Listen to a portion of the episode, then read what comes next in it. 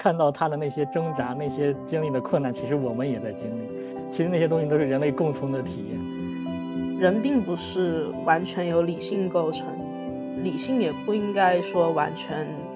呃，能够代表作为一个人的价值。即使是生病的、有残疾的人类，他们会对不足构成很大的负担，但是仍然不放弃他们，这个才是文明应该的开端。服务的病友里面，你看有结婚的、有工作的、有恋爱的、有生小孩的、有当父母的，他们能够很好的生活的、和病情共处的这些病友们，他们其实是不发声、不说话的。污名化、浪漫化背后，嗯，我们还是要看到这个。具体的人，把人当人看。呃，麦下的各位朋友，大家好。嗯，最近呢有一个热门的事件，就是有一位杭州的老人哈，他是讲述了他在精神病院的儿子，他叫金小雨。那么他说呢，他是一个一个躁郁症的患者，嗯，但是呢，他是一个天才。嗯，这个这个是他的，我引用他的说法啊。那么作为呃，心理工作者或者说社会和这个社会工作者吧，这个故事里面呢有好多值得我们关注和讨论的地方，所以今天呢我们就和几位朋友呢来聊聊这个话题。那今天参与这个讨论的朋友呢是，呃，一个呢是小莹，嗯，咱们来，呃，小莹向大家介绍一下你自己好不好？嗯，好的，嗯，大家好，我是小莹。嗯，我现在是知心小家躁郁症病友互助小组的项目负责人。呃，我们的项目去年也在腾讯公益上上线了，叫做“微风不燥，遇见花开”。我们呢其实是有一个线上的 QQ 平台，然后为来自全国各地的病友提供线上的心理陪伴、免费的心理咨询，还有一些小组活动。我们提供的小组活动呢，主要是园艺治疗方面的，因为我是一位社工，也是一位园艺治疗师，就是这样。好，嗯，欢迎小莹，嗯，还有一位呢是张涵，张涵向大家介绍一下自己。嗯，大家好，我呃我身份比较复杂吧，斜杠很多，嗯，之前是主要做那个就是科学传播的，呃。呃，做一些就是神经科学呀，包括现在可能做的就是心理学、社会学为主的一些科普啊，就在那个公众号知识分子写一些科普科学报道，还有帮忙编辑一些文章。然后呃，但同时哦，我去年考了那个社工证，然后现在就嗯也在做心理青少年的心理社工，主要就是服务一些。呃，厌学在家没法去上学，呃，可能亲子关系很紧张的这些青少年，啊，对，然后，对，你这个我也是那个度过，就张静老师度过那个平台的陪伴者，对，在这个平台做了有啊三年了，对，嗯，大概就这三个身份。嗯，嗯，很多斜杠的青年，那个我们这第三位嘉宾是。是菠萝包，你跟大家介绍一下自己好不好？来，呃，大大家好，我是公众号“双向教育世界”的主创菠萝包。嗯，我们是一个专注于双向情感障碍亲历者发声的一个公众号平台。对，嗯，然后然后就挺现在大家有就是很高兴，就是呃双向很少有这么出圈的时候，所以也很高兴能够跟大家来聊一下这件事情。人好像都跟双向的这个有关系，有的是专门做这个双向的这个领域的工作的啊。就这个话题要聊一下我们的看法。那么首先呢，先跟大家来回顾一下这个故事呢到底是怎么回事儿。那我们就请张涵，因为你曾经当过编辑哈，那你就先来给大家来介绍一下这个故事的背景，这个事情吧。嗯，我觉得我就大概捋一捋吧，从我个人的角度啊。因为感觉每个人，因为网络时代，大家每个人看到这件事情的方式或者顺序就是不一样，对吧？有些人他可能是在某某个文章刷到之后，他去翻前面的东西。那我当时是朋友圈突然就发现有很多人在刷屏，就刷这个，呃，就是杭州日报的那篇报道，呃，就是杭州男子从殡仪馆打来电电话，能不能写写我们的天才儿子？就这篇报道。然后进去点进去一看，我发现原来是自己工作领域的，是吧？这是一个双向的患者，对。嗯。然后他他因为他是一个好像是一个非常高产的翻译翻译者，那呃，然后呢，就我当当时是也没有时间去仔细看，但是就感觉朋友圈不仅是我们这个领域的人，对吧？像我们知识分子的，就是做科普的人，包括可能其他的很多跟这个领域就是没有什么相关性的，精神健康领域没有任何相关性的人，他也在转发这篇文章，所以就对，所以我后面就想，对，后面想聊一个问题，就是这这篇文章为什么会有这么多人去转发？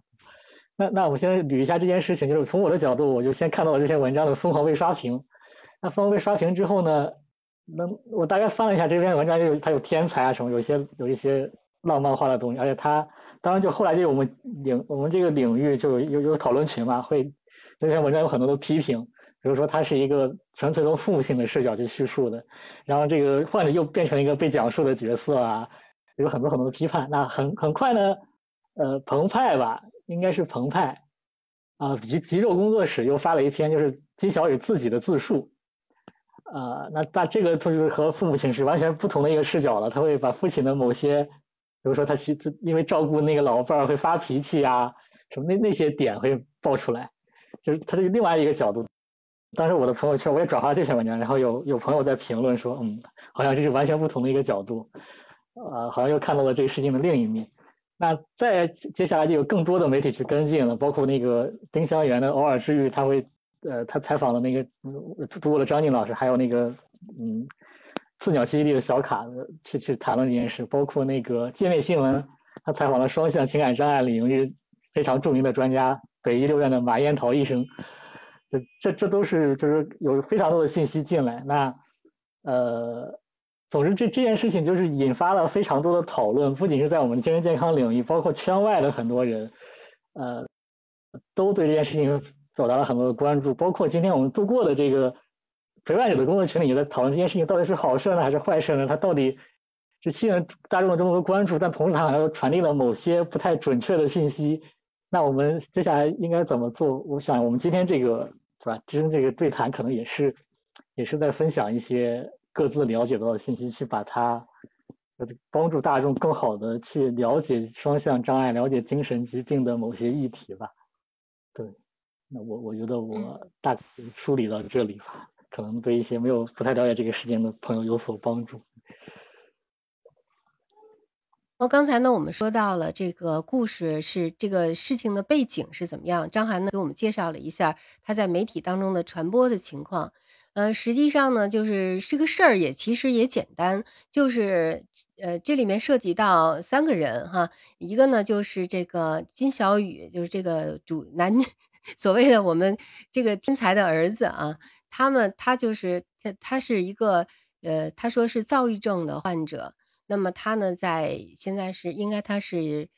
今年有五十岁了吧？应该是七二年出生的，好像是。嗯，那他在患从他上高中开始呢，他就是患病，然后到现在呢，嗯，在这个整个的这个人生当中，他就是嗯跟躁郁症做。斗争吧，然后在这个过程中呢，他学会了多门语言，并且呢翻译了二十多部这个翻呃翻翻译了二十多部作品吧。那么在这个过程中呢，他的爸爸哈和他的妈妈呃都都付出了很多的呃很多的心血吧啊可以这么讲。那么这个这个老人好像叫金幸金幸勇吧啊，就是他爸爸叫金幸勇，他呢是给杭州在他老伴儿去世的。时候也所谓为什么在殡仪馆打来的电话呢？就是因为他老伴去世的时候呢，呃，他儿子呢正在精神病院，因为他是病情复发了。那么呢，他觉得老伴去世了，他可能会觉得说后面后面他也可能就要嗯就老了嘛哈，那就不可能更好的照顾他的儿子，他就希望能够把这个事情告诉媒体，得到这个社会的关注。呃，这样的话呢，可能对他儿子以后的生活呢有一些帮助，呃，所以他就是让媒体给爆出来了。爆出来以后的话呢，这个话题呢，呃，引起了确实引起了广泛的关注。那他为什么会，呃，引起大家的广泛关注呢？哈，这个问题就是特别也引发我们的一些思考。那么这里边涉及到一些问题，首先呢，就是说躁郁症到底是什么？第二个问题呢，这个天才是什，就是这个是怎么回事儿哈？躁郁症和天才之间会不会有一些关联？就好像说自闭症和天才有些关联，那为什么要跟关天才关联起来，我们才会重视这个人呢？哈，就是说这个是是个为什么是会出发现这个现象？那么下面呢，我们就刚才呢，我们把这个嗯这个事情的大概的情况。啊，跟大家介绍了一下，你们还有没有补充呢？各位？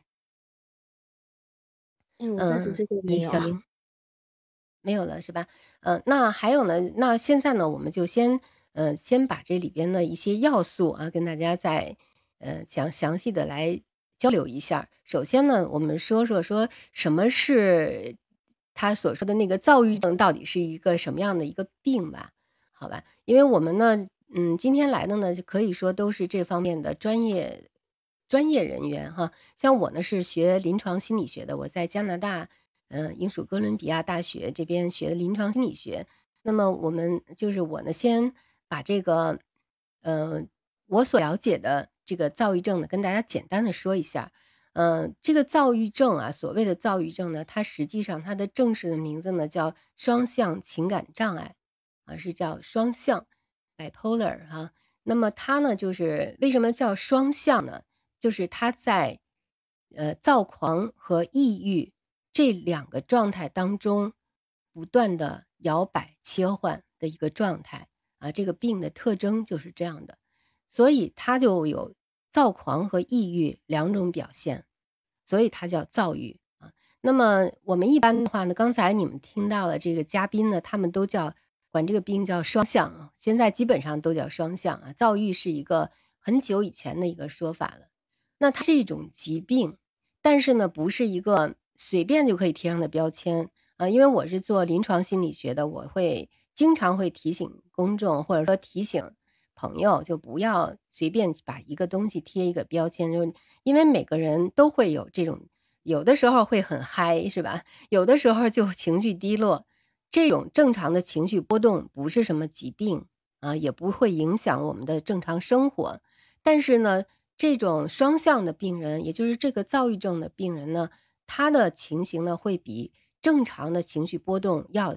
要严重的多啊。那么他一般来说，他的躁狂和抑郁呢都会持续两周以上，那这样才是一个诊断标准。他才持续两周以上，他才是嗯达到这个。其中的一个诊断标准啊，那么甚至于会更久，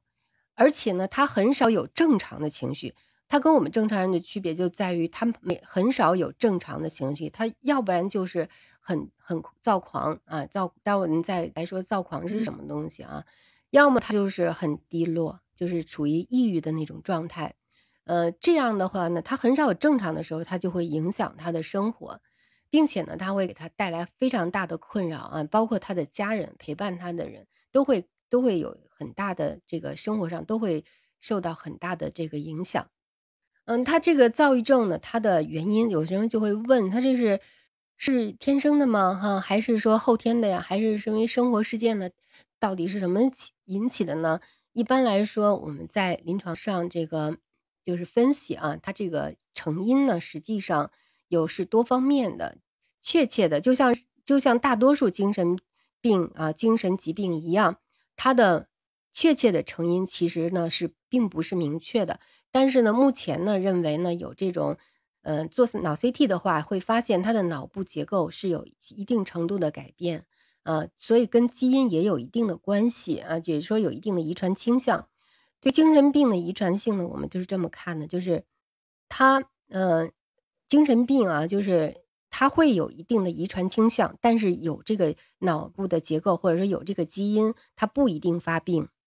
那就是是这样的，就不能不能说啊，我家里人有得精神病，那我肯定就会遗传这个东西，这个不是绝对，但是它会有一个一定的倾向，就会比别人的发病率会高一点啊。呃，那就是说，嗯，就是说这个。有这类朋友，就是说，如果家里头有这个，之就是说父母啊或者亲戚里面呢有得呃双向情感障碍这个问题的这个疾病的人呢，这个你这个人呢他也会有家族的这个聚集的倾向。这就是遗传性啊。病因呢，咱们刚才说了，病因不是特别明确的，但是呢，除了遗传以外，它还会有一些生活压力事件啊，就比如说像这个金小雨，他呢，呃，不知道他有没有遗传倾向，但是他在童童年的时候曾经被一个朋一个小孩啊，就一个同伴拿玩具枪啊，在玩具枪里边装了一个针啊，就把这针打就是打出来呢，打到他眼睛上了，他眼睛他是一个眼睛失明了。这个会不会是他的一个生活事件呢？是，咱们这就是揣测了啊。但是，一般的双向呢，它也会有的，大多数呢也有这个生活事件的影响。还有呢，就像说，有的是人是因为亲人过世，有的是因为离婚啊，或者是说分手，或者一些考试的重大失败，或者是什么失业等等，这些呃这些生活事件的压力呢，也是呃这个双向情感障碍发病的一个因素。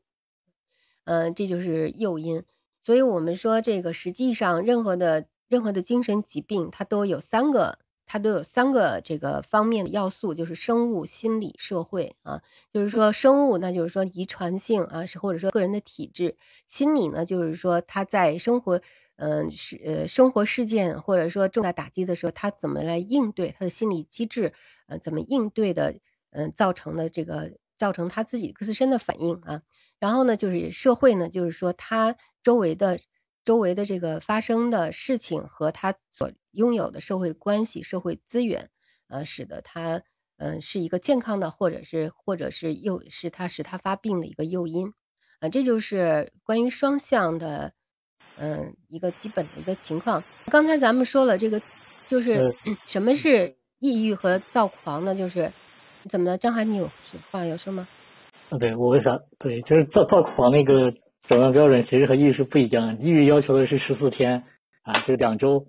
躁狂其实轻躁狂要求是四天就可以了，就是超连续四天中你是一直持续性高涨，那就是轻躁狂。如果超过七，如果达到七天的话，那就是躁狂了。就是躁狂诊断要要短一点。它是对这个，我想对这个是的，就是根据国家这个这个。国际精神疾病分类的标准，它躁狂这个一呃双向它有三种，一种就是轻呃就是第一型的躁郁症，第二型的躁郁症和呃和那个循环型的躁郁症。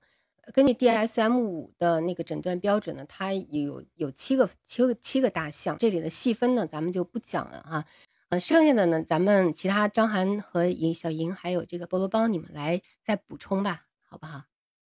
嗯，呃，我要不来补充几句吧。嗯，好，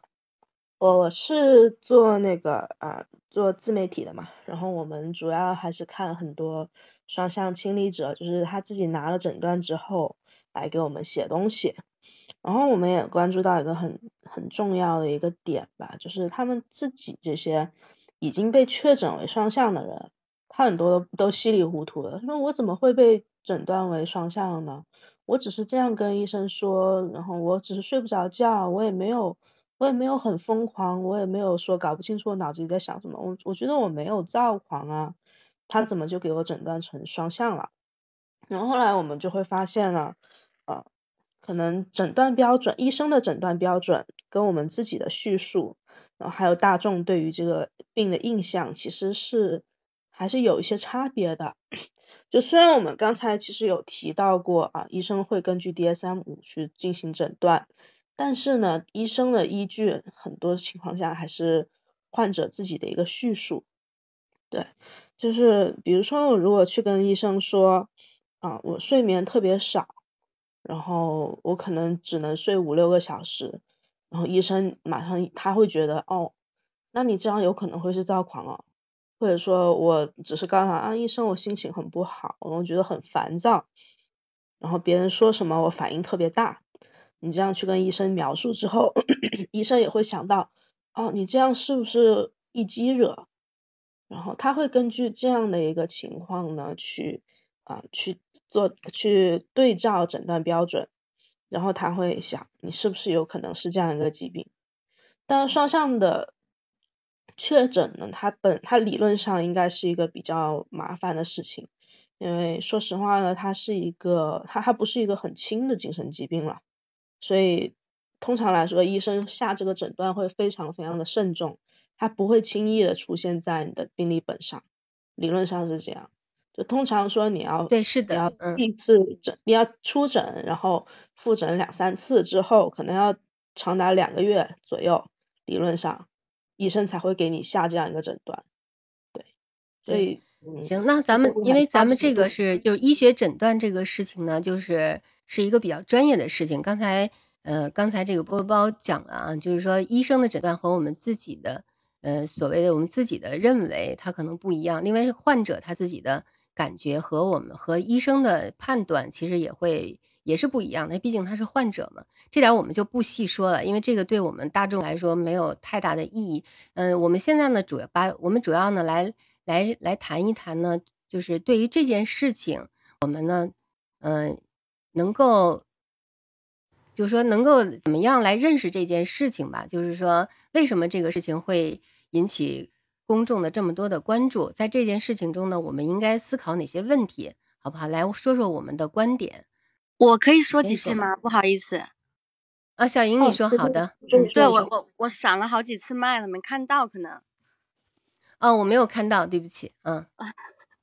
呃，是这样的，就是我还是呃补充一下一些。呃，对于听众可能有益的一些信息，因为呢，其实很多人他们确诊自己是抑郁，或者是躁狂，或者是焦虑等等的一些症状啊，他不是在精神科确诊的。很多呢，他是身体有其他的不舒服，然后呢，他去了很多的医院，就是寻医问药，但怎么都解决不了身体上的不舒服，然后才被确认哦，原来你是因为这个的病，所以你才导致身体上的不舒服。这个其实是很多人对于就是怎么去判断说，哎，这个是抑郁症状，这个是焦虑症状，这个是呃躁狂症状，就是这方面其实是需要去了解一下的。我觉得刚刚那个贝拉老师科普的挺好的，但是有一点就是说，嗯，说到说双向患者，他们很少会有正常的情绪，呃，正常两个字啊，其实是要打个问号的，因为其实，呃，双向它的现在囊括的范围太大了，而且每个人的病友们的，呃，病情呢也有轻重和不同的类型区分，有一些病友他可能就是一两次的急性发作，但是很多时候。呃，有一些是在药物的帮助下，有一些它也不用药物的帮助，也能够有一些比较稳定的状况，所以我觉得不能够一刀切。然后刚刚那个菠萝包有说到一点，说，呃，其实精神医生的这个诊断啊，也要打一个，有的时候是要打一个问号的，因为说实话，嗯，双向这个病还属的属于一个未知的一个领域，有很多东西还在，大家还在。更多的去了解这种疾病的过程中间，现在国内的误诊率高达百分之六十九，然后甚至很多人要到七八年才能确诊自己是双向，还有一些是确诊了双向之后又说，哎，你不是这种疾病的都有。所以面对这种未知的疾病，我觉得精神病院里的天才儿子这件事情给了我们一个机会去探讨这件事。嗯，我就想说的是这些，你们可以继续。其实诊断确实是医生的事情，那么医生的误诊还是怎么样，或者说这个病本身它的它就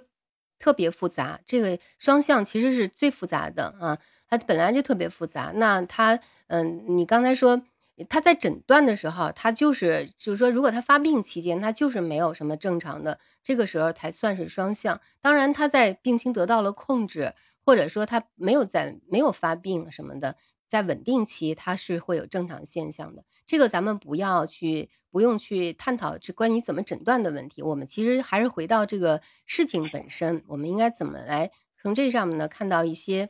嗯，一些值得我们思考一些社会问题，好不好？嗯，不不，我觉得需要去了解诊断的，因为这是关于公众健康的一个事，就是大家觉得自己身体不舒服的时候，不要拖，就及时去就诊。我觉得这个特别好。睡眠不好啊，然后身体不舒服呀，累呀，我觉得这个所以确实啊，就是你确实你去找专业的医生来诊断，自己判断是是不好的呀。这个是我们经常强调的问题，就是说，如果你觉得经这个有有有这个有这样的问题，就是去找专业的医生去给你判断，即使医生的再不高明，也比比也比这个咱们没有医学。训练的人要好得多，对不对？嗯。哎，Bella，其实我是本来是想这么说，我刚刚讲这些，本来是想表达这个意思，就是说我们讲很多诊断标准，会让人觉得我们离这个病有点远。就是双向是他们，是除我之外的他们，他们可能会有这样的标准，他们是书上这样的一个表述，他们是天才，他们是疯子。但是实际上，我想说的是，这些零零碎碎的不舒服或者这些。所谓的症状，实际上是比有这些症状人比我们想象的要多。其实我是想说，他这双向并不是一个他们才会有的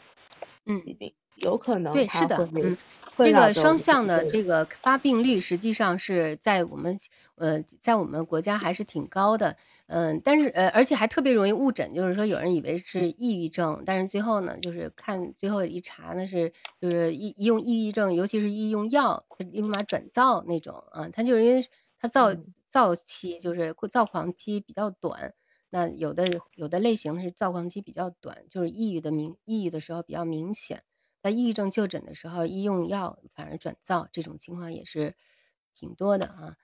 嗯，然后咱们想说的就是说，其实我觉得有有一个有一个点就是什么呢？就是说为什么其实咱们这个发病是这个病又不是现在哈，是这个其实有很很长时间了，而且而且其实这个病的存在也挺多的。为什么呢？在这个故事当中，会由由这个天才的儿子这件事儿给。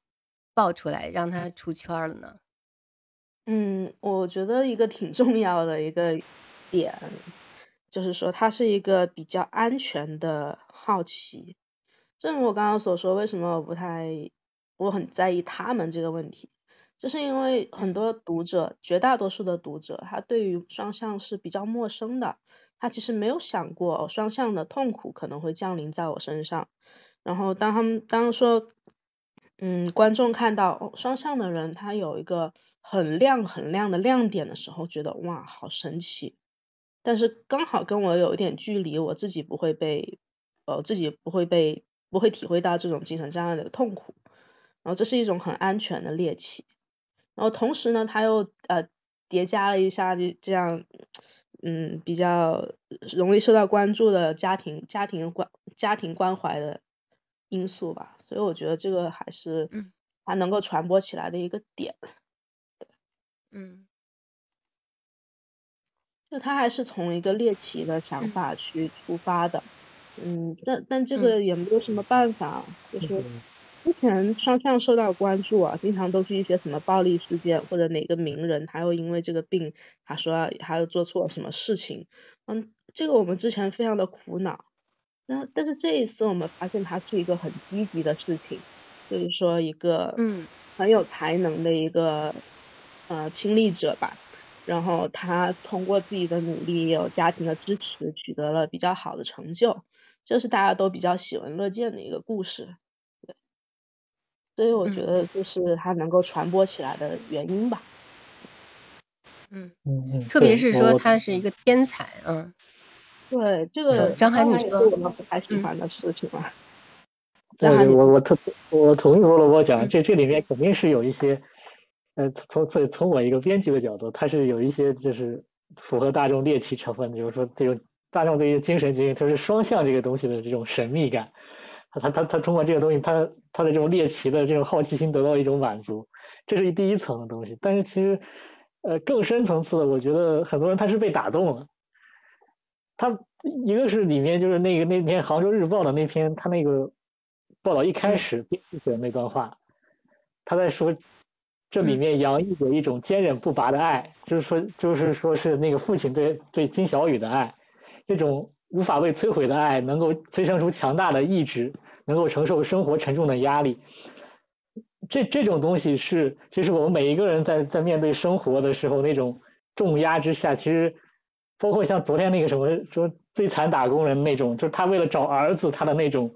迸发出的生命力，就像我们每天为了为了去工作，为了去做做很多事情，包括我们做做社工，其实其实背后都是因为我们去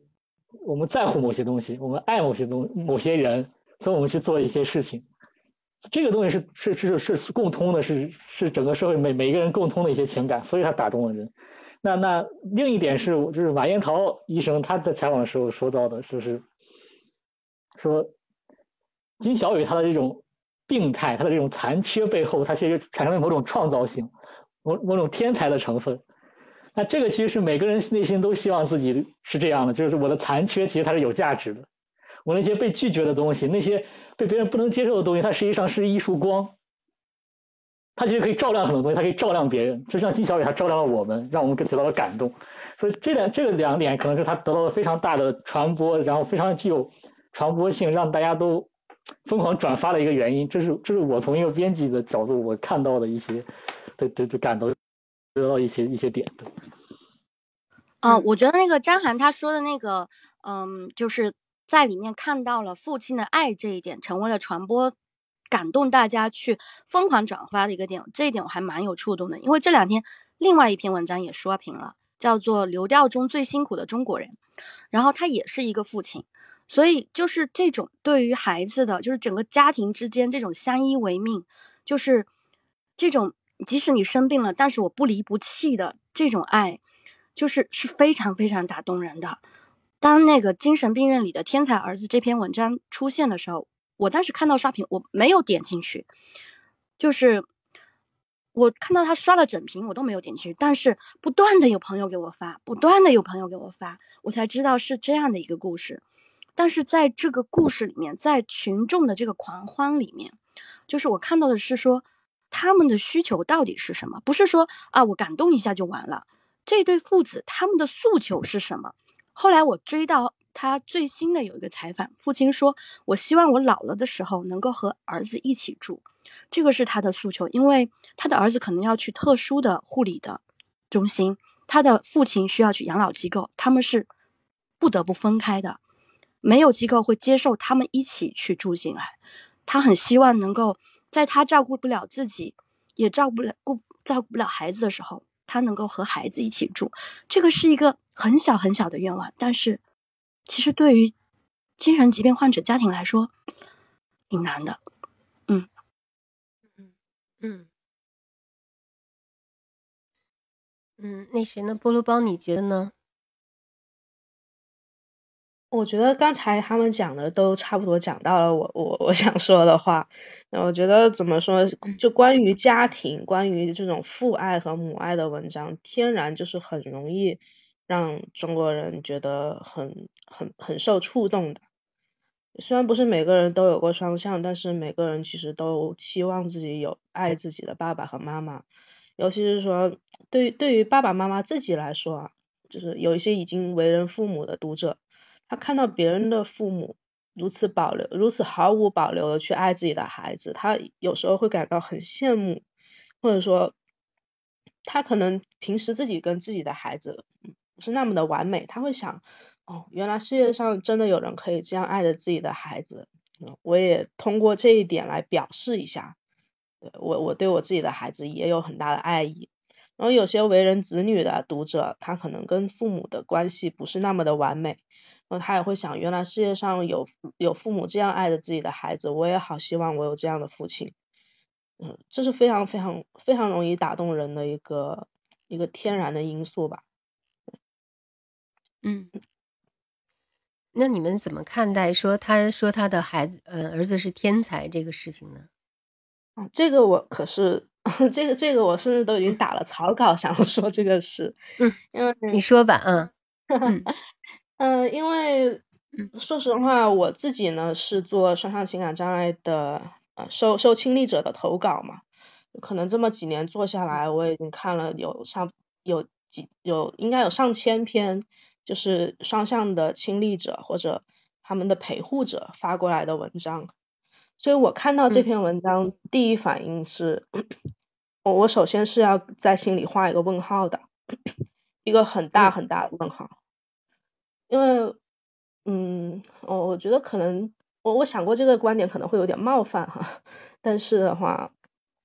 从父亲的视角进行叙述，从来就是我非常非常不信任的一个视角。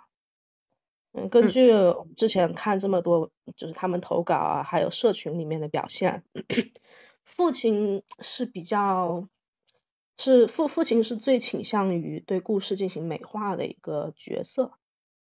就是很奇怪的一点，就是从亲历者或者他们的母亲或者已经结了婚的亲历者，他们他们的妻子嗯丈夫，他们都比较注重于啊我的是我自己有很难受，或者我照顾的这个精神精神障碍亲历者他很难受，或者我照顾这个我照顾这个人呢，我自己压力很大啊，就是这些他们会说这些，但是很多父亲他上来会告诉我们，我理想中我的孩子是什么样子的，然后我儿子现在是什么样子的，中间有一段距离，有这个偏差，你能不能教教我们怎么解决问题？每次我看到这样的言论，我都会觉得有点无语。对，因为嗯，很多父亲他是抱着很明确的一个很明确的一个观念过来的，就是说，我觉得我的儿子跟我的跟我的孩子吧，也有也有是女儿的父亲，就是说我的孩子跟我的期望中间有差别，中间这个坎儿你们能不能帮我解决一下？所以我当时看到这篇文章，我第一反应就是说，你这篇文章落在了哪一个点上？你你是在想要，你是在描述你的期望？还是在描述你孩子的困境，还是在希望大家能够帮你想想办法？对，其实我当时是这么想，嗯，然后我一直抱着一个，嗯，一一直抱着一个怀疑，就是说金爸爸他到底描述的是事实的情况，还是说他在描述着他对于金小雨的一个期望？因为他这篇文章里面描述的实在是太。太理想了吧？我觉得几乎可以称之为理想了。就是金小雨啊，在他的描述里面，从小就是一个还不错的学生，然后突然有一天厌学了，然后也我们也不知道为什么，突然有一天他厌学了，突然有一天他没有办法去工作了，然后突然有一天你又你又发现了你有翻译的才能，然后最后你翻出了二十多本这。这个我觉得很是是非常非常理想的情况，你就说别别说是可能有双向的人了，就是普通的嗯没有得病的译者，你在可能可能在五十岁的时候能拿出二十本已经出版的译本，我觉得这个都是非常非常困难的事情，但是他这样就好像很轻描淡写的就做到了。而双向对他们来说好像是一个天上天上掉下来的东西，突然有一天他厌学了，就是从故事就是从这里开始，突然有一天他掉下来了，这个是很，这这是让我觉得很突兀的一个事情。那他是完他是之前没有注意到他孩子经历过困苦吗？还是他只他可能？没有完全的描述出他儿子落魄的时候，父母是不太愿意这种这种部分被放出来的。然后后来我又去看金小雨他自己后来也接受了采访嘛，他的叙事我看了一下，觉得哇正常多了，非常正常。嗯，就是嗯，看这个就合理多了。那金小雨。这块我没有，我没有那个没有看，那你能给大家简单说一下，他他和他父亲说的有什么不同吗？嗯，他们说的其实没有特别多的冲突吧，就是在呃一月十九号的时候，金小雨接受了搜狐新闻旗下极昼工作室的一个采访，然后从他的角度来说呢，他跟他父亲的重点是完全不一样的。他一直在描述有有几个点很重要，一点呢是说他自己对于翻译是具有比较大的热情的，他如何去努力的去做这件事情。另外一个呢，他其实他其实还是提到了他跟家庭之间的一些冲突，比如说呃比如说他父母之间有很大矛盾，就生活中有很多矛盾，他是为了躲避父母的矛盾才出出出走去温州，然后才有了这这次的事情。然后还有就是他大学的时候，呃，本来很努力的考上大学，想要去读历史，然后他爸爸妈妈一定要求他换一个好找工作的专业，他他其实表露出了一些不满，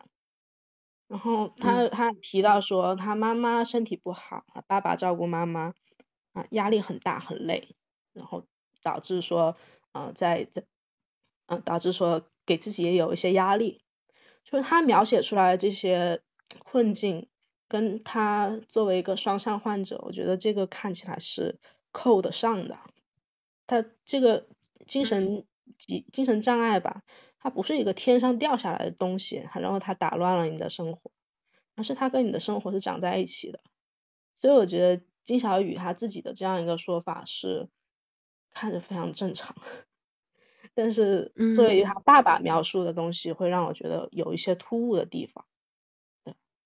嗯，其实我也有这种感觉。我看到他那篇文章，我也是觉得哪里不对，但是我也说不上来哪里不对。嗯。你这么一说，我好像就好像明白了一些。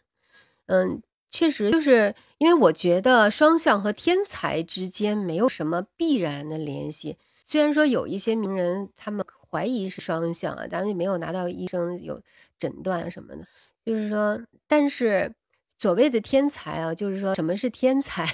是吧？就是说天才应该是那种超群的，呃，说呃智力超群的什么的。如果说嗯，如果说他这个金小雨，他是不是是不是可以定义为一个天才？这个呢，我觉得首先也不太好说。再一个就是说，嗯，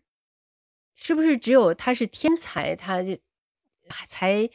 才来关注这个事儿？我觉得这点我也是比较比较怎么说呢，是一个怀疑的态度。因为我觉得双向患者当中很很多，那其实天才很少。嗯，那。就是说，到底是他是像你的关注点在于他怎么样患病的，他为什么会得这个病，然后得这个病以后他是怎么做的，这个比较重要。嗯嗯，那张涵你觉得呢？嗯，从我我是一个比较激进的社社会视角的人啊。所以我觉得这个所谓的正常不正常，本身就是社会定义出来，不是你们觉得它正常。比如说，周包包觉得他从亲历者的角度，他觉得孩子的叙述是正。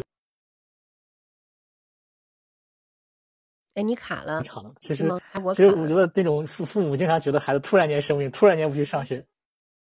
呃呃，我可能有点卡。你现在好了吗？嗯，那现在好了。哎，嗯，你说吧。嗯。对说吧，呃，就是我觉得这种正正常完全就是这个正常所谓的标准都是我们我们定义出来的，不论是对一个人还是说我们这种叙事，我们认为它正不正常。那菠萝包他接触亲历者比较多，所以他觉得亲历者的叙述是正常的。那我其实亲历者就是孩子和家长接触都很多，那我觉得家长经常会出现这种觉得孩子突然间不去上学，突然间生病了。但是其实孩子当然是觉得自己已经在学校忍了好几年了，他已经快要崩溃了，他才去不去上学的。但是父在在父母的视角里，他们真的觉得孩子一直都是很好的孩子，突然间就出问题了，这两者是没有冲突的。嗯，对，呃，然后说到那个天才和病啊，这个我是同意马彦桃医生采访中说的那句话的，就是天才就是天才和病本来就是一个一回事，它都是一种偏态，就是说它是一种不正常，还有一种人群中就是正态分布里的极端状况，就是说呃。双向情感障碍的人，他的情绪是非常激烈的，就就是所以他他其实我就前天还跟一个患者探讨说，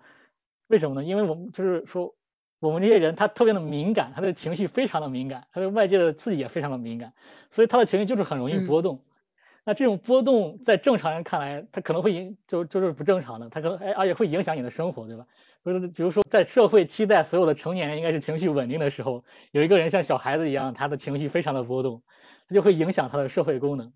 那这个是我们讲的，就是说社会视角讲的所所谓的精神疾病，它的社会成因是因为社会要求某些人，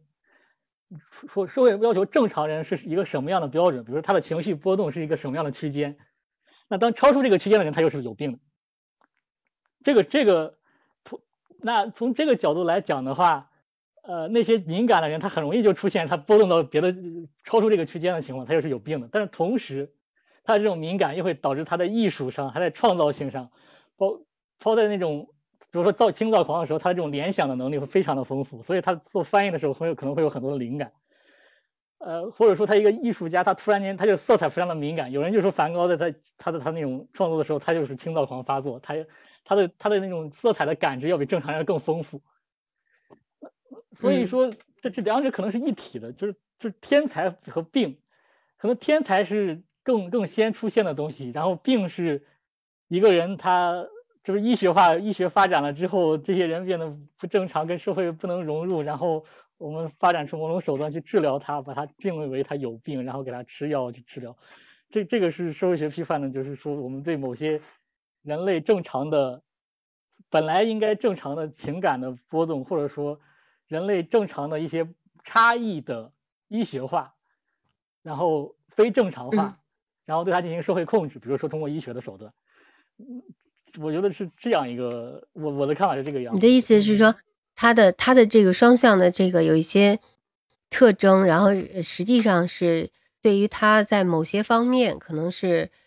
嗯有一些甚至于是有一些注意是吧？就是说他他本来比如说在翻译这方面，由于他有这个自轻躁或者说有这个躁狂的这个时期，那实实际上在这个时期呢，他可能嗯他的创作可能会更加高产一些是吧？对他这个。就客观上起到了一些正面的作用，是这意思吧？嗯，对的，呃，对，而且我我想说的是，病这个概念就是被医学创造出来的。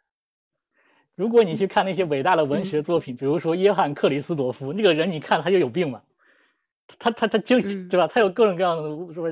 你看他有时候就抑郁嘛，对吧？但但他同时。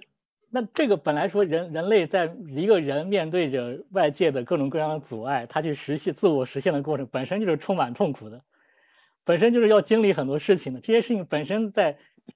人类的历史上，它就是一种非常常见的被文学作品不断记录的东西。但是在现代，它突然变成一种疾病，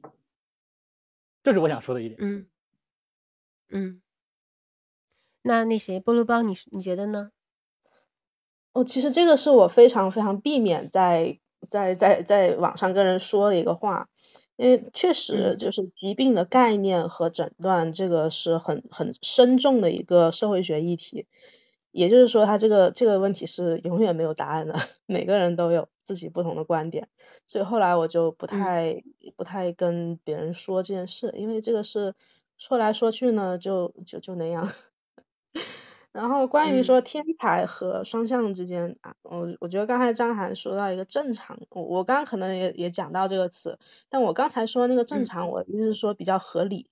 就是说你的逻辑是是对得上的，它不是一个天上掉下来的东西。然后也也根据这个合理的想法吧，我我我有个对于天才和躁郁症之间，我可不可以这么去想？那么我们通常说那些天才啊，那些有创造力的人，是我们怎么去定义这些创造力的？就是嗯，可能很多人都听过乔布斯在斯坦福的那个非常非常有名的演讲，就是说 connecting the dots。嗯，就是说，嗯，对于就就就是你通常会在生命中遇到很多很多很多的事情，然后一个真正的天才，一个真正具有创造力的人，就会想办法。把这些啊不相干的东西能够联联系起来，因而可以呃可以带来一些创新，呃这也是创新创业理论里面经常提到的。很多创很多创造力，它实际上只是把啊别人认为不相干的东西，很很很容易的凑到了一起，把它连接起来，这样形成了创意。就是为什么说可能躁郁躁郁。多才俊呢，一方面他在精神高涨的时候，他很有精力，他很有可能 可以投入更多的精力去学习和去发现。那确实的，你听有些人，嗯啊，像马斯克那种人，他他一天睡四个小时，那我们这种一天睡八个小时，甚至睡一天十二个小时的人，怎么可能跟这种人比啊？就是像躁郁症，我们我们最开始也提到过，他在躁狂的时候，他是需要的睡眠是比较少的。那对于有些人来说，这是这是有利的，虽然是在燃烧生命，但是我少睡一点是有利的。这一方面，这个这个方面，嗯，可能是天才的一部分。另外一个方面呢，啊，对，可能在发病的时候呢，我们的想法并不是总符合社会上已有的一些逻辑啊。那对于创新和创业来说，这是好事啊。就是当你有了这么多这么多的点之后，你想到了新的其他人从来没有想过的方法，去把它 connect 起来，那这个就是标准的一个 天才啊。嗯，其实他有可能是这样的一个这样的一个逻辑吧，会会让人觉得啊，躁郁症的人很多都是天才。然后我这回还看到网上，就我的微博首页里面很多学语言的，嗯，他们在网上奔走相告，我看到没有？现在语言是唯一不会缺、不会欺骗你的东西。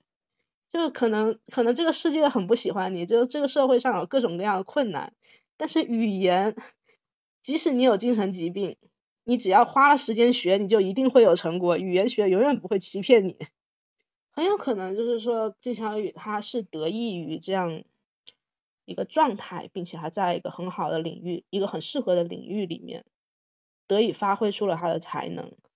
我也我当然也不倾向于说双向双向的人多天才多多才俊之类的，嗯，应该只能说是。在某一些条件下，啊，能有机会发挥出了自己的能力。我想补充一点，就是其实如果我我我想说一点是，其实每个人都是天才，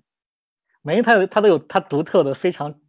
呃值得被发现的，可以超出别人的很多的一个特点。但是那个点有没有被发掘出来，有没有有足够的条件去去发挥？比如说金小雨，他他有通过他妈妈。认识了南大出版社的人，然后通过这个东西去发挥了他翻译上的才能。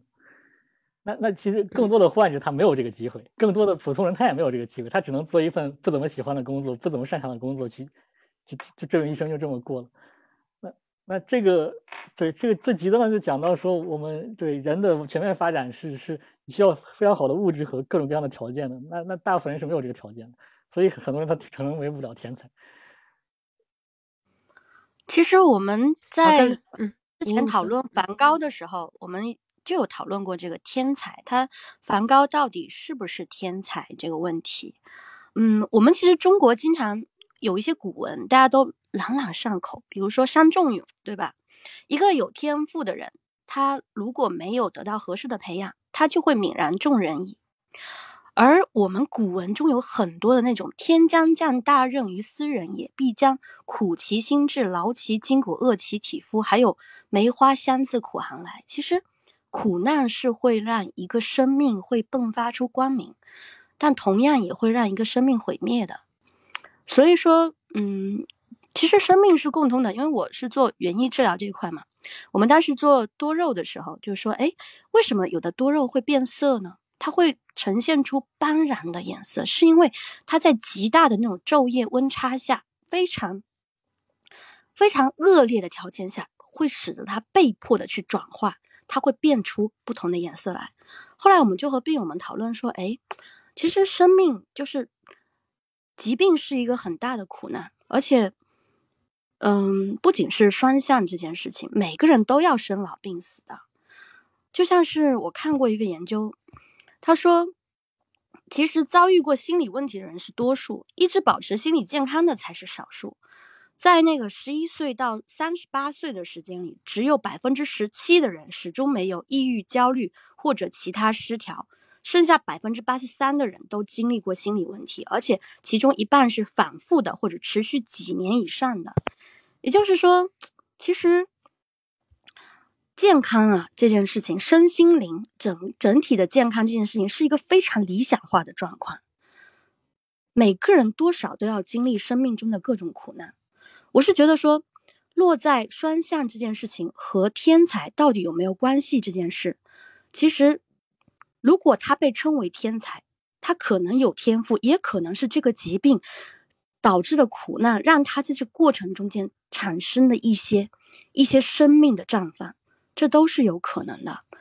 我觉得也是要看个体来说，不是说一刀切说，哎，这个就是天才病，我说，哎，这个就是一个。嗯，很严重的精神病，我觉得还是要看每个人他的经历和每个生命个体的故事。嗯，落在，我觉得其实像菠萝包和那个张涵说的，像嗯，尤其是马医生也说到，他说其实有的时候这个疾病会带来的一些，就是让人会突然间脑子里充满了各种想象力，各种充满创造力、充满大胆想象力的这种念头，很多时候它也是一种财富。就是有一些病友他们会把他在造的时候那种状态下的那种想法、那种激情，他会记录下来，然后后来成为他的一些。积累，但是说实话，我曾经也跟菠萝包和伊娜说过，我说其实如果梵高他没有躁郁症的话，他本身他就是一个很有才华，而且付愿意付出极大努力，愿意非常拼命的去学习，去拼命的去练习的一个人。他这样的人，如果他没有躁郁症，他会获得更大的成功。这是我当时观点，这也是我现在的观点。对对对对对，关于梵高，我还是很想再补充两句，因为我觉得他确实是我们很多人，我我我们都很喜欢拿他说话，因为他，因为他确实很有名，然后我们基本上在所有宣传的时候，我们都会带上他，这个这个非常感谢梵高，很有名。但是的话，我们刨开精神疾病，梵高是一个怎样的艺术家？首先，他画了十年，他坚持的在呃坚持的专业的画了十年的画，嗯，然后。我们现在觉得，哦，他好天才，好厉害，是因为我们可能现在想不到他为什么会这样画画。哇，觉得这个色彩好漂亮，然后他画的这个风格特别的野，就是跟我们平时看到的那种工笔细描的东西完全不一样。然后这样这样的背景下，我们当然会觉得，哇塞，天才，你跟我想的完全不一样，但是你画的好漂亮。但是如果当我们回去看，就是梵高所处的那样一个时代，以及他自己画画这样过程的一个变迁吧，我我们也可以可以说他是把呃日本的那种浮世绘的色彩，加上印象派的轮廓，再加上点彩画派的技法，然后才诞生了他这样一个一种风格。与其说是天才，不如说他是一个非常努力的集大成者。所以他的这样一种，今天这种让我们感到非常冲击的色彩运用，还有他这种画画技法，实际上都不是都不是天上掉下来的。就我们为什么会喜欢？不是说给他这个病给了给他的，对对吧？对对对，嗯，这个东西可不是天上掉下来，而是他真的经历了很多的啊很多的学习，而且他是真的能够想到哇，谁会想到能把这三个。把把这三这几种画派的这种特色都集合在一起啊！假如没有躁郁症去，也可能说是干扰他吧。如果他还能再有十年，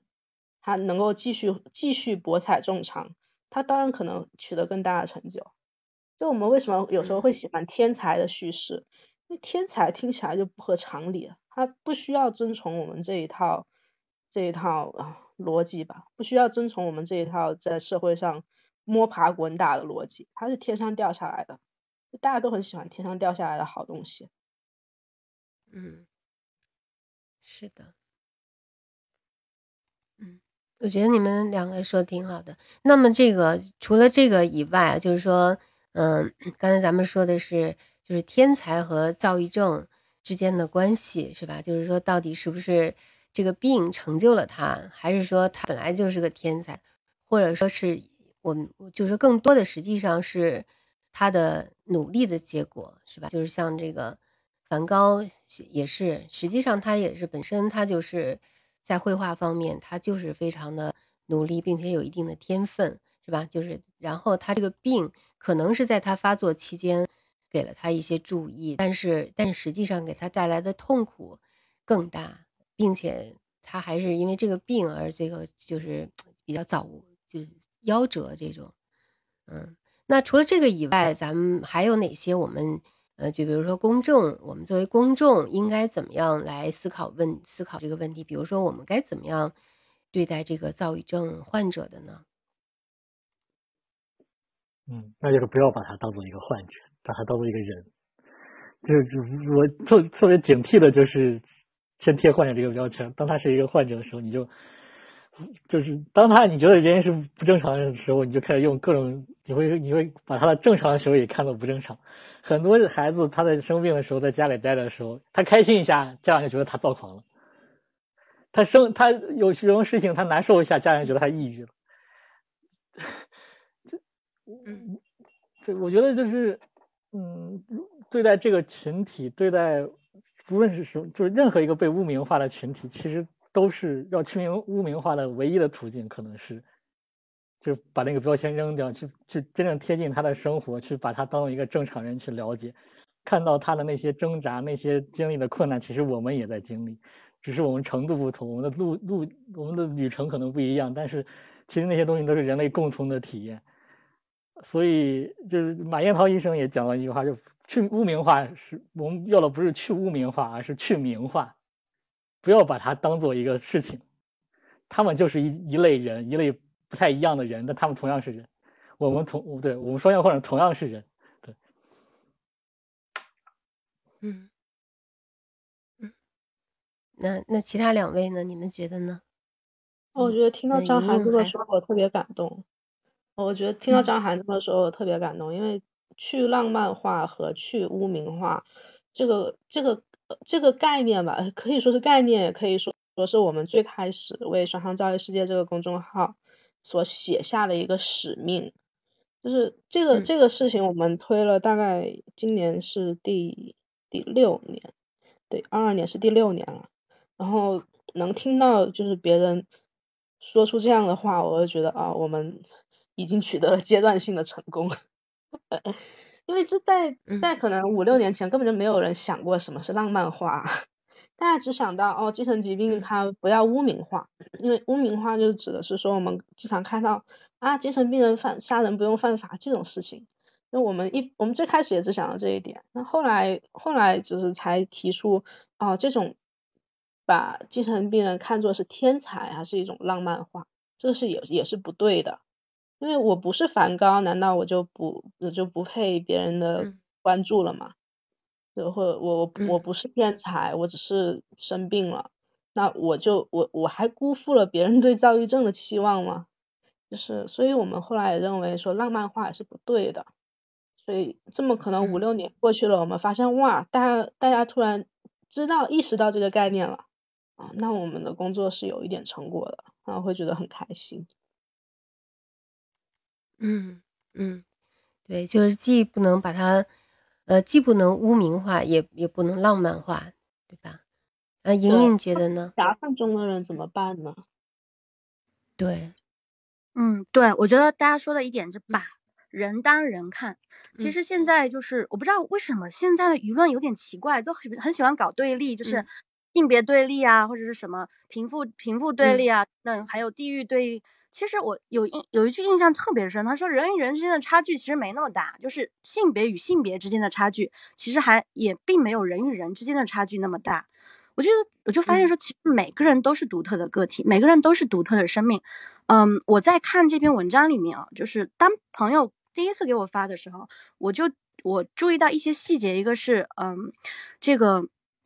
嗯，就是他在呃整篇采访中有说到，是从父亲的视角，就说他就是容易摔东西，就是把家里所有的东西都砸烂了。然后还有就是他一直到现在都是处于一个单身的状态，到现在也渐渐的老老老去了嘛。所以这样的一个状态，我觉得会变成是，呃，我我当时想到说，哎，会不会变成是双向患者的一个刻板印象？因为很有趣的是，就是。很多，我发现有一个很有趣的现象，就是我，嗯，我也在思考，就是有的时候会，尤其是也会看菠萝包那边的双向的一些文章，我觉得，然后我日常生活中也会接触到很多的双向患者，他们的生活。就有一些刚确诊的患者，他们就会很害怕，说：“天哪，我是不是不能恋爱？我不能结婚？不能上学？不能工作了？我以后就是要在精神病院里面度过余生吗？”呃，但是接触多了之后，发现其实我我们服务的病友里面，你看有结婚的，有工作的，有恋爱的，有生小孩的，有当父母的，就还有就是也也有就是退休了，就是嗯在家养老带孙子的，就我就觉得哎，其实。嗯，有很多他们能够很好的生活的和病情共处的这些病友们，他们其实是不发声、不说话的。嗯，然后很多时候是一些极端案例的爆发出来，就形成了一些嗯刻板印象吧。就像是我觉得挺有趣的，就是我那次他们给我发了之后，我当时就跟他说，我说啊，其实如果嗯他在青春期的时候，比如说能遇到像张涵他们这样的团队，然后有一个就是更多的人去关注他们，去呃遇到像马医生那么好的就是治疗的环境，可能可能他能够有一个嗯及早的去介入治疗，可能他现在的状况很可能会有很大的改善，嗯。像我们昨天晚上在群里面讨论，你看有几个病友刚刚出院，然后大家为他庆祝说啊，你终于出院了。然后大家讨论什么问题呢？讨论他们的他们的男朋友女朋友，然后是怎么样对待他们的。就是我就慢慢就我就觉得，哎，其实大家的生活就是都在追求着自己。呃，虽然他们很艰难，真的有的时候突然间的发病就必须去治疗，但是他们真的很坚强，很坚强的在求学呀，在工作呀，在努力的寻找恋爱的另一半。而且你要想啊，恋爱的另一半要知道他们有这样的疾病，还愿意跟他们在一起，这真的是很难很难的事情。所以有的时候就陪伴他们的过程中间，我真的是觉得说。呃，我们的守护者也经常说，从他们身上得到很多的感动，觉得说生命是如此的坚毅，而且即使，嗯，而且从他们身上看到很多的美好，也给我们很多的感动吧。而且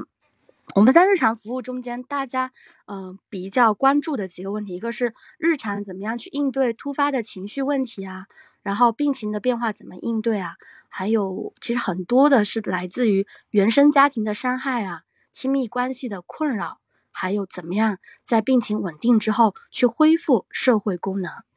嗯，所以我，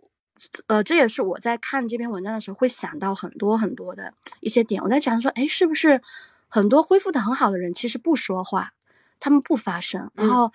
就是有一些恢复的特别糟糕或者是特别特别痛苦的人，他拼命的在发声，然后就导致了会有一些偏差性。而为什么那些恢复的好的人不发声呢？其实是因为有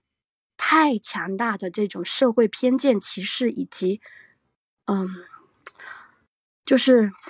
哎，我我我也不好说，反正我就觉得说，嗯，大家都隐姓埋名的、努力的、拼命的活着，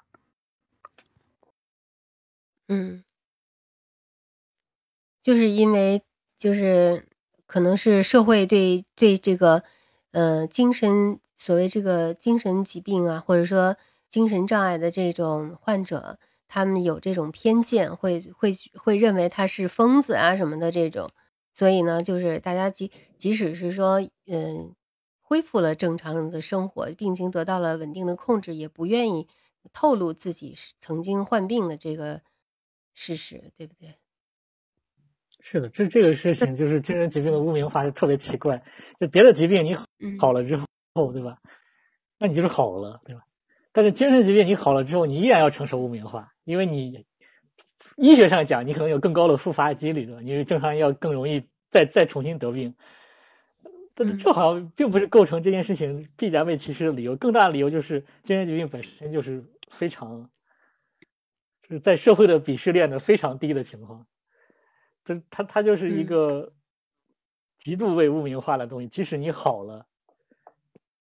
你你都你都要承受的，你是你你还是一个前患者的这种污名。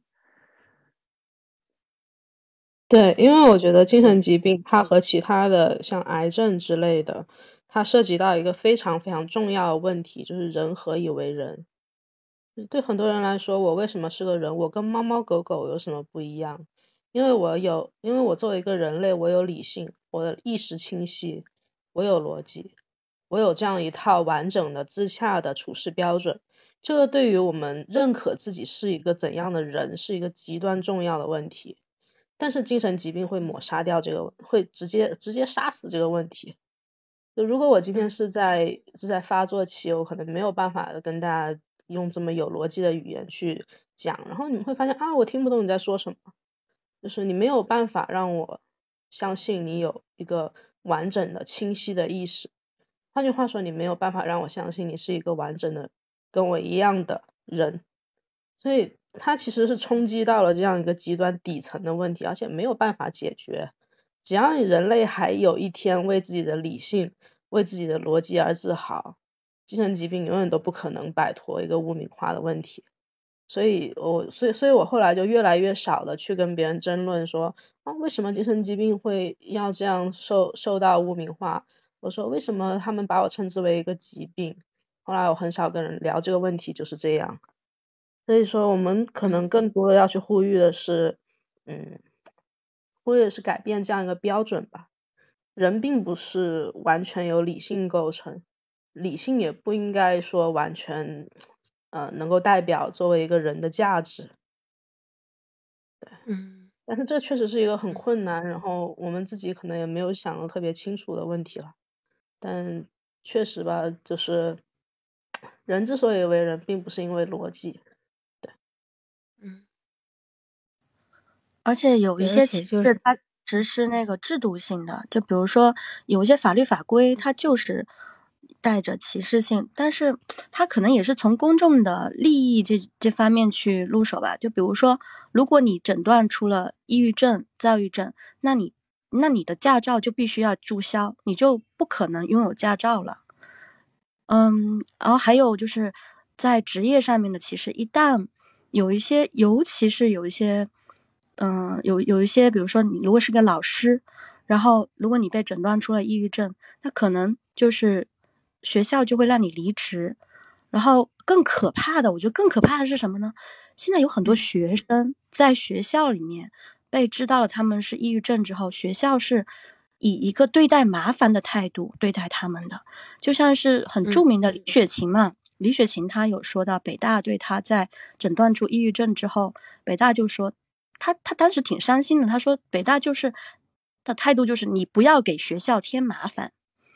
然后，呃，这而且前不久也有一个，因为因为有几年北北大连续 就是有人跳楼的那个事件发生，嗯，对，然后那个前不久不是还给那个上海的小学生做自杀的那个问卷嘛，然后就是孩子他们一旦得了抑郁症还不敢在学校说，因为学校一旦知道了，可能就是劝你退学，他就是要以他们的这个利益来考虑。所以这也对这点我也有体会，因为我在其实我虽然是在加拿大这边，我发现就是接触的哪怕是中学生，呃或者甚至于小学生，他一提到说自己想想自杀什么的，小孩一提到这个，他这个学校他立马就特别的紧张，他就立刻就是说让你去找一精神科医生给你诊断你是不是有什么呃精神疾病啊什么的，完了他就会呃尽量的不让你所谓就是说在学校。发病啊什么，就是让让你就特别谨慎，就那种感觉是如临大敌，确实是。可能对于学校或者说一些呃一些呃机构啊单位啊什么的，他们可能会怕影响自己的嗯声誉啊还是什么吧，大概是这个问这个这个问题。所以我觉得对孩子挺残酷的，因为呃，现在基本上中学就允许你退学一次，就是休学一次。如果你休学之后又复发的话，就直接给你退学了。你要想一个孩子他读到中学，然后突然间他就失去了学校，那他又没有任何的社会技能，那他该怎么办？他其实就只能关在家。如果又没有什么社交，如果又没有像就是我们这篇文章里面的父亲母亲这样去悉心的教导，那他就是完完全全。关在学校的一个没有天才光环、没有天才能力的一个负担了，就我觉得就这一点就特别的特特别的悲伤的一件事情，而且这不是一件单单由他自己造成的事，我觉得很多社会因素啊，其实还有一些制度，还有一些教育体制里面的问题，其实共同造成了这样的一个情况，所以我特别希希望像张涵他们这样的机构多一点，就更多的去。服务，尤其是呃青少年的这一批，因为这个时候是发病的高发期。对，嗯，其他你们 张涵和那个菠萝包，你们还有什么补充的？嗯，对，其实金小雨他也是青少年，也是高二的时候，对吧？要去上学，就是青青少年。认是他在开始有自主的思维时候，他有自主性之后，或者说我们讲主体性，他开始觉醒之后，他在质疑这个世界的某些规则是否合理的时候，然后被打压了，然后无法融入到这个世界，没办法找到一个和就是正常的社会化的方式，那他很容易就可能像像小伙这样，可能一辈子都是处在社会的边缘状态。那这个时候就是青少年时期的介入是非常关键的，就是就是，呃，很多精神疾病都是在这个时候出现，而且但是我们现在说出现一个问题，就是我们对于早发的这种青少年的情情绪障碍，现在是扩大化的诊断，很多医生是扩大化的诊断为双向。呃，这这两年有所好转，就是医生不会给你下那个双向的诊断，但是之前是真的是很。呃，就是他有有有些医生很极端，认为二十五岁之前都是双向，只要你发抑郁，他就认为你是双向。但是你要知道，双向这个东西，它在法律上是重型精神疾病，那它会真的诊断之后就影响你后面的啊考公、考编、驾照，甚至坐飞机什么一大堆的事情。嗯，所以我觉得，嗯，就是诊断方面，其实医生是有非常大的权利的，他这个权利是要慎而又慎的去用的，否则可能他一个诊断就影响人的一生。嗯嗯，我倒是想从一个比较更更宏大的角度去去讲吧。嗯，我之前看到一个说法，说人类的文明是从什么时候开始？有些人说从开始用工具，有些人说是用火，但是有些人说是因为是是文明的开端是什么时候？是以前挖掘到一个呃。挖掘到一一个残骸，是一个残疾的人类，但他仍然跟，呃，仍然跟他的那个他的族群生活在一起。那是第一次，可能我们知道人类意识到，即使是生病的、有残疾的人类，他们会对部族构成很大的负担，但是仍然不放弃他们。这个才是文明应该的开端。就所以我想。我觉得可能，嗯，还是要从一个更高的想法去看吧。就是说，我们其实应该修改的是，嗯，一些，嗯，对待弱者的观念。嗯，我们可能很难否认说，啊，精神障碍是会给是会给像学校啊，像公共交通啊，或者给教呃，或或者之类的。你你无法否认，你这样一个疾病是会带来一些负面的影响，它它肯定不是一个完全好的东西了。但是如何去要求一些，要要求我们应该要求的是更多的包容，而不是说啊要去跟啊你跟跟那些学校之类的形成对立。对，我我会意识到有些有些拿到诊断的人他就开始。有一些 仇恨吧，因为因为受到受到了压迫，感到仇恨是很自自然的事情。对，但我觉得更多的现在还是应该去呼吁包容，也也不是说不承认我这个有有不好的影响，而是说就算有影响，那又怎么样？你一个学校你无法包容我吗？你这么大一个火车你没有办法包容我吗？你这样一个你这么大的一个系统没有办法包容我吗？我觉得这个才是接下来可能要去呼吁的方向，嗯，对，而且只有正面的这个正直面这个问题，那么就是他这个患所谓的这个患者吧，他才能够做进行这个常规的。我觉得如果精神疾病啊，大多数精神疾病在合理的治疗是吧，在那个适当的治疗，就是嗯。控制就是适当的就正确的治疗，然后呢合理的控制的情况下呢，它是像刚才莹莹说的，很多人呢都可以回归正常的生活，实际上是可以做得到的，并没有说 就成了那 一诊断双向，好像就成了就成了疯子，就成了废人啊这样的情况。对，所以说嗯，就是说不要给他污名化，这一点还是很重要的。稍稍微说一下，就是呃，大家也不要太害啊。如果我诊断出了双向，呃，该怎么办？或者诊断出了抑郁，该怎么办？会不会就突然间就啊，我就什么读书也限制啊，什么也限制，什么也限制，等等等等的种种情况，其实没有没有那么严重。就是像我们服务的病友，他读书的读书，考研的考研，嗯，就是嗯，就工基本上就是。怎么说呢？就是除非是你有很严重的自伤或者伤人的情况，就是你病情比较重，那这样的话你会被就是有一个会会被比较关注，然后这样的话就是可能定期会有社工去给你提供服务啊，或者是会有社区的一些服务。嗯，如果除此之外的话，大部分的话是不会有一些就是日常的影响的，其实是跟每个人的就是病情是相关的，而且的话就是在早期。诊断出来之后，及时去介入，其实对于后来的这个康复是非常有帮助的啊。就是这一点说一下。嗯，是的，嗯，好，那嗯，麦下的朋友，你们想要交流的话，可以举手上麦。刚才谁举手来着？嗯，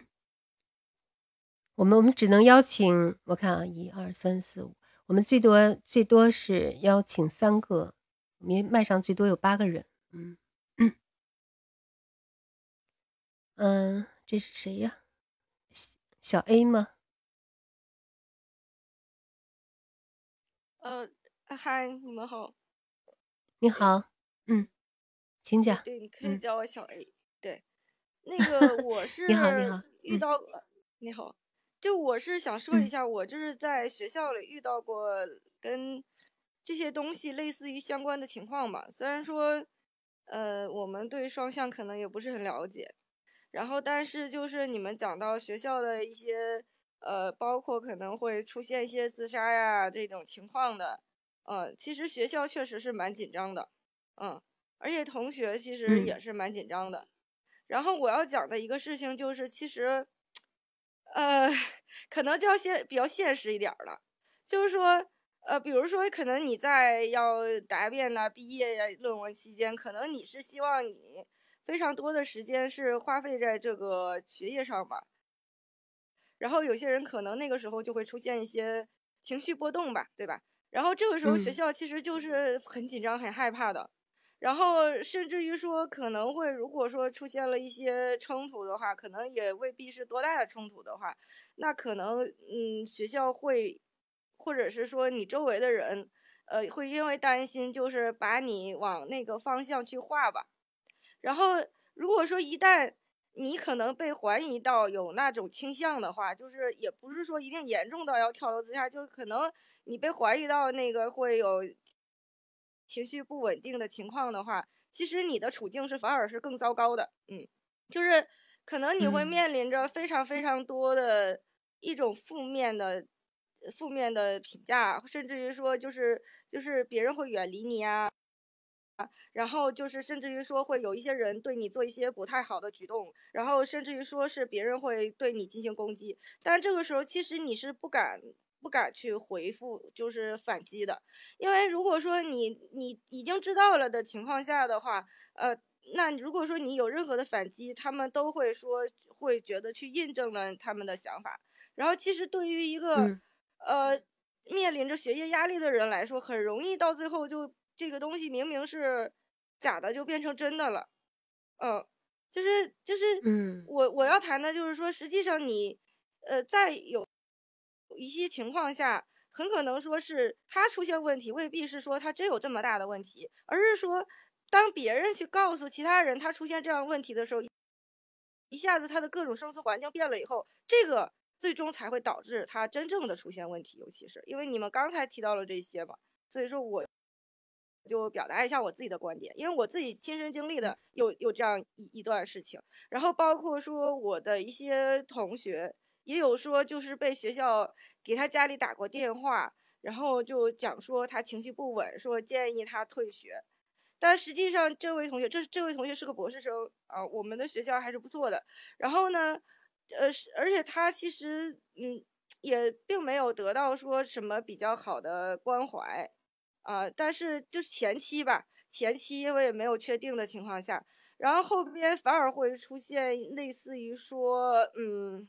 讲的可能比较过一点，就是服务员认为他，因为他是博士嘛，是也是女孩子，年纪比较大，认为可能他说他可能会会受到一些工作人员骚的骚扰。就是认为他是有精神上问题的人，可能他也不敢讲的话，如果讲的话或者什么的话，别人就只要讲他有妄想症就可以了，或者咋样的，呃，大概就是这个意思吧。嗯就是因为我是从嗯经历过这样的事情，虽然说现后来他是确实也没有什么问毕业了，因为我我自己本身呃那时候压力也挺大，也经历过这一段儿，然后我也告诉他，我说你千万呃不要说跟对方表现出很严重的对抗，你就是据理力争就可以了。嗯，当时他给那个学校回复的话，都是我一段一段打出来让他回复的。然后后来就是学校同意他继续再继续，就是说完成他的论文，因为那个时候他不是说他不去学校就是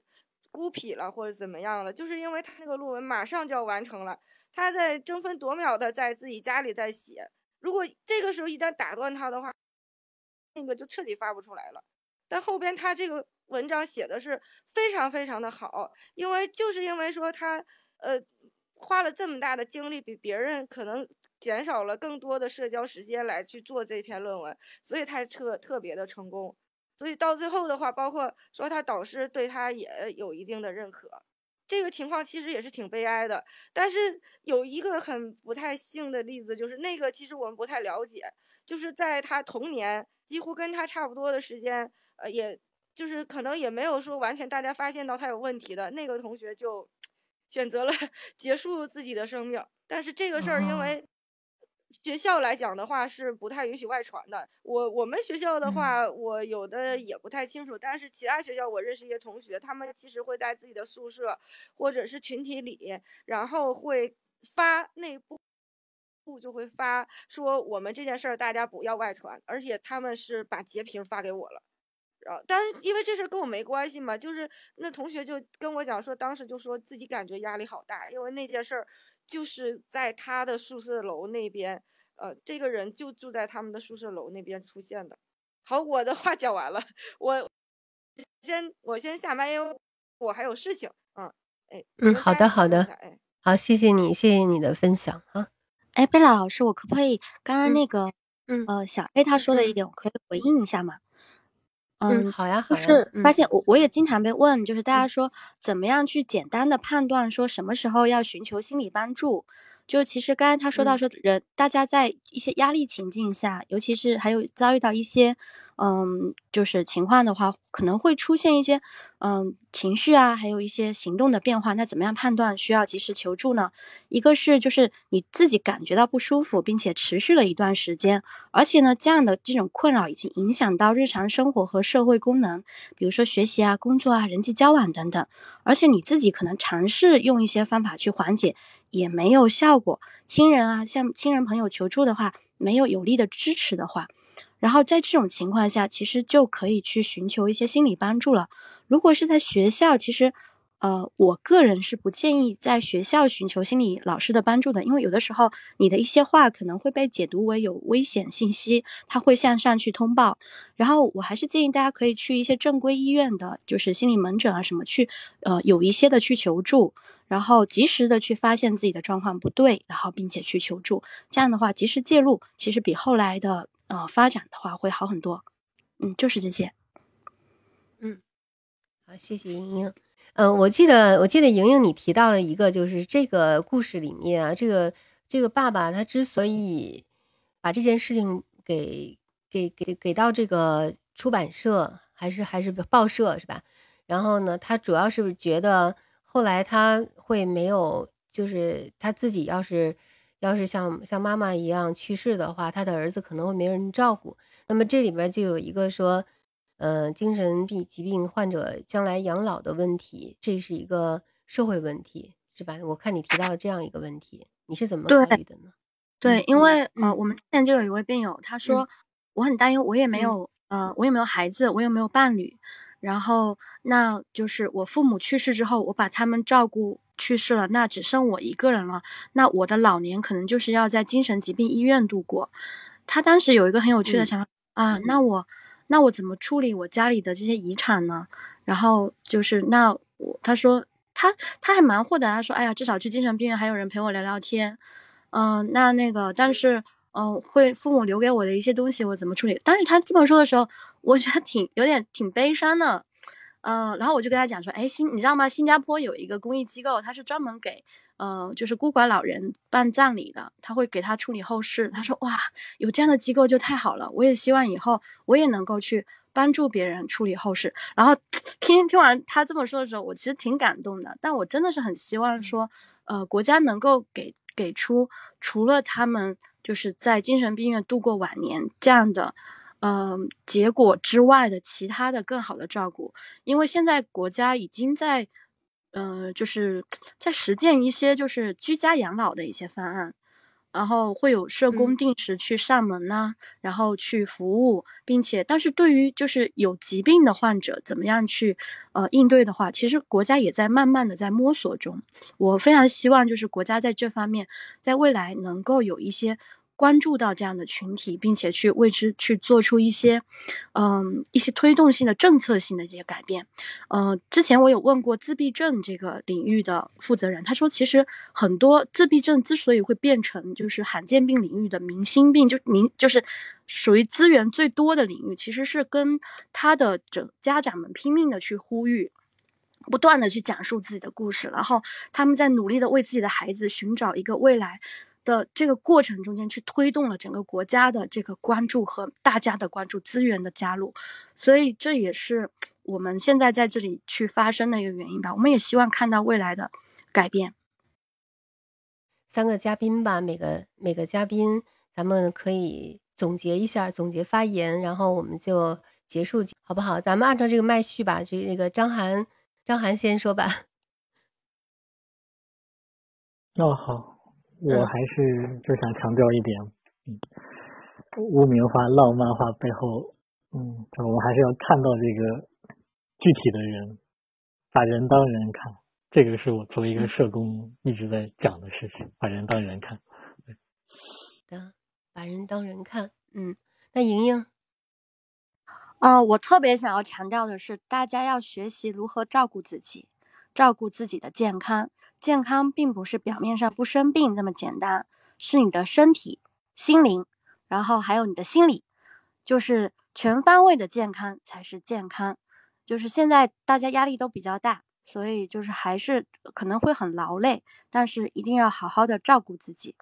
然后我们现在的这个知心小家线上的心理援助、心理陪伴的这个项目呢，是专门面对比较年轻的一群，嗯，双向情感障碍患者的。我们会有个 QQ 群，然后我们现在也在招募，就是你如果有心理学、社工或者教育背景的，就是守护者，嗯，陪日常可以陪他们聊一聊心事的这样的守护者，和如果你有心理咨询背景的心理咨询师志愿者，如果有这些的这些呃感兴趣的朋友的话，欢迎与我联系，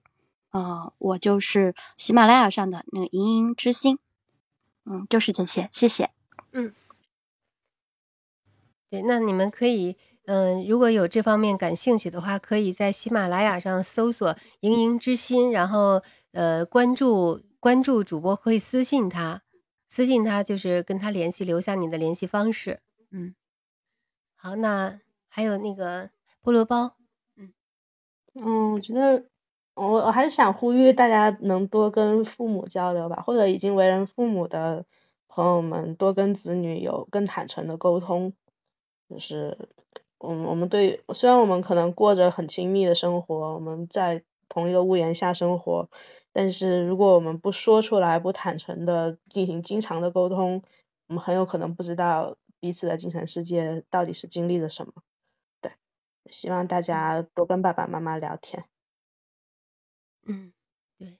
就是实际上对于精神精神疾病，我们或者说我们的心理健康来说，跟还是我前面说的那三点，就是生物、心理、社会，就是关注我们的身体健康哈，然后还有呢就是呃心理健康以及这个社会呃寻求更多的社会支持和社会资源，比如说像刚才那个菠萝包说的父母啊，多跟父母沟通或或者是说。如果出现了问题的话呢，去找专业的呃咨询师啊也是可以的。还有呢，就像说莹莹和张涵，还有还有菠萝包，他们都是公益组织的啊，这个特别有爱心的志愿者，你们可以联系他们，呃，请获得更多的社会资源。然后我们共同的呢，来嗯营造这个怎么说呢，就是嗯大家互相帮助的这样的一个氛围。另外呢，还有就是说对于精神精神疾病吧，它其实是一个我们普遍存在的这样的一个。呃，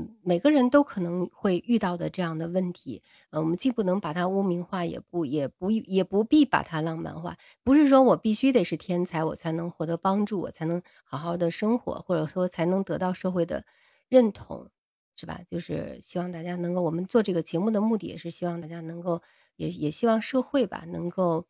嗯，有这样的 有这样的认识。好，那我们今天的。呃，今天的这个讨论就到这儿，嗯，谢谢张涵、莹莹，还有菠萝包，也谢谢伊娜给我们的这个机会，也谢谢各位听友你们来参与，呃，倾听和发言，嗯，那就今天的今天的活动就到这儿，那我们就我就把房关了，大家，嗯，拜拜，再见，再见，谢谢各位，谢谢 谢谢大家，谢谢谢谢。嗯，拜拜。